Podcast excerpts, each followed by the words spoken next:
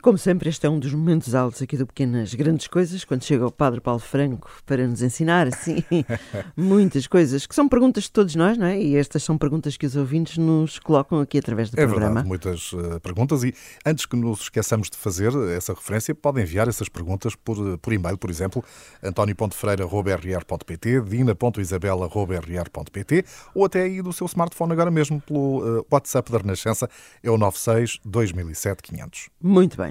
Padre Paulo, bom dia. Bom dia. Bom tudo dia. bem? Olá, tudo bem, tudo bem, obrigado. Vamos aqui à pergunta do Alexandre Carvalho, uh, que diz: Ouço por vezes aí no programa falar de retiros e de como essa é uma experiência marcante para essas pessoas eh, que partilham aí na rádio. Mas uma vez que eu nunca participei em nenhum, fiquei com curiosidade em perceber melhor como é que decorrem estes dias. Por exemplo, quem organiza? Como diria a outra, isto vareia, não é? É verdade, é verdade, é isso mesmo. Bom dia. Bom dia. uma saudação particular ao Alexandre, que nos, uh, que nos mandou esta, esta pergunta para nós conversarmos um bocadinho sobre, sobre esta questão dos retiros. Uh, e, e eu, eu, gostava de fazer assim logo um, um, um, ponto de ordem à mesa, como se costuma dizer, porque aquilo que eu vou dizer poderão ser coisas mais genéricas e poderão, se calhar, até não estar eh, completamente em, em, em, em uníssono, em unidade com aquilo que se calhar pode ser a experiência de muitas pessoas que nos estão a escutar. Certo. E isto porquê? Exatamente por causa daquilo que o Alexandre eh, perguntava no fim, quem os organiza, porque dependendo da organização, assim a metodologia de quem os organiza também é diferente e essa metodologia provoca também experiências diferentes nas é pessoas, como é natural. E por isso uh, há muitas experiências, há muitas metodologias e há muitas realidades, todas elas válidas, todas elas úteis, todas elas boas, uh, mas distintas. Bom, em primeiro lugar, coisas comuns a todos os retiros, independentemente de quem, de quem os organiza. Um, e aqui gostava de, de, de, de, deixar aqui um ponto prévio, que é, nós estamos a falar de retiros espirituais católicos. Certo. Acho que era essa a ideia do Pronto, Exatamente, porque muitas vezes na linguagem comum uh, que, nós, que, nós, que nós vemos no mundo, utiliza-se esta palavra retiro para outras experiências sejam elas humanas, sejam elas eh, do foro mais uh, psíquico da pessoa, numa certa introspeção, como às vezes fala, uh, com, com, até com rotinas tradicionais, não, não da nossa cultura ocidental, mas até de culturas orientais, a que se chamam retiros, mas são diferentes destes retiros a que nós nos referimos aqui. Portanto, estamos a falar de retiros espirituais de tradição religiosa católica. Quem os organiza? Organizam-nos muitas, muitas expressões da Igreja. Pode ser uma paróquia organizar um retiro, pode ser um movimento organizar um retiro, pode ser um instituto religioso, aquilo que nós tradicionalmente chamamos de congregações religiosas, a organizar o retiro, pode ser um grupo de, de, de, pessoas, de fiéis, que pedem a um padre para lhes ir orientar um retiro, pode ser uh, determinada, determinada determinada, eu ia dizer corrente, mas pode, pode parecer um nome estranho, uh, mas um determinado ambiente de, pensar, de igreja uh, que por, eh, porque se está a passar determinada, uh, determinado acontecimento na vida da igreja, se procura fazer ou organizar um retiro naquele contexto, ou seja, há de facto uma expressão muito vasta e muito diversificada dos retiros que são propostos. Nós próprios, eu pelo menos cheguei a participar aqui em retiros organizados pelo padre Peter Stilwell, aqui para no funcionários, exatamente, exatamente, no âmbito da rádio. Isso acontece muito. Pronto. E portanto, em função disso, também depois a metodologia é diferente. Porquê?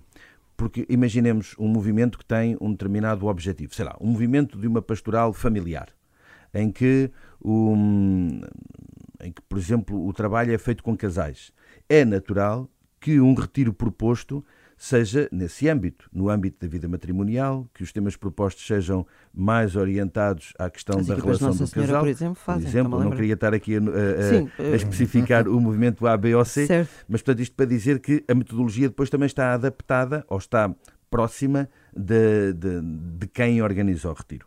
Mas há três ou quatro coisas que são uh, comuns a todos os retiros. Primeira delas, o retiro, como a palavra indica, é um tempo em que nós saímos daquilo que são as nossas rotinas normais, profissionais, familiares, eh, sociais, saímos dessas rotinas e por isso muitas vezes até saímos da nossa casa, saímos da nossa cidade, vamos para outro sítio, num ambiente mais retirado, cá está aqui a, a, referência à palavra que dá nome a este momento, uh, e, e, para ficarmos um bocadinho mais tranquilos, em silêncio, em silêncio não apenas físico, mas sobretudo em silêncio eh, humano, existencial, vivencial.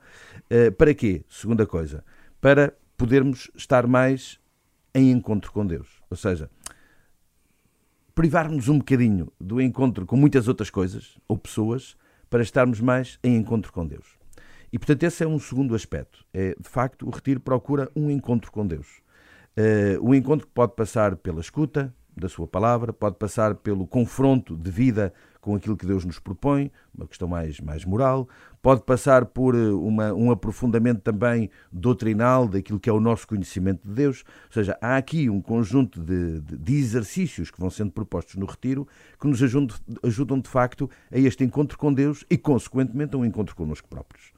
Depois isto é feito com quê? Com base em duas, em duas grandes áreas. E aqui é o terceiro aspecto. Em primeiro lugar, da oração, e portanto os retiros são têm sempre uma, uma, uma dimensão orante abundante, seja pelos vários momentos de oração, mais tradicionais ou menos tradicionais, seja pela celebração da Eucaristia eh, mais regular, pelo, pelo sacramento da reconciliação, que muitas vezes está associado a quem faz retiro, e depois também, para além da oração, a escuta eh, daquilo que nós chamamos eh, o pregador do retiro, aquele que orienta o retiro e que eh, nos fala, que nos deixa pistas de, de reflexão, eh, que nos orienta eh, o tema, o tema que ou os temas que, que, são a base depois também do nosso pensar, do nosso rezar, do nosso confronto com Deus. Portanto, estas quatro coisas, por um lado, este, este, esta ideia de nos retirarmos e fazermos silêncio.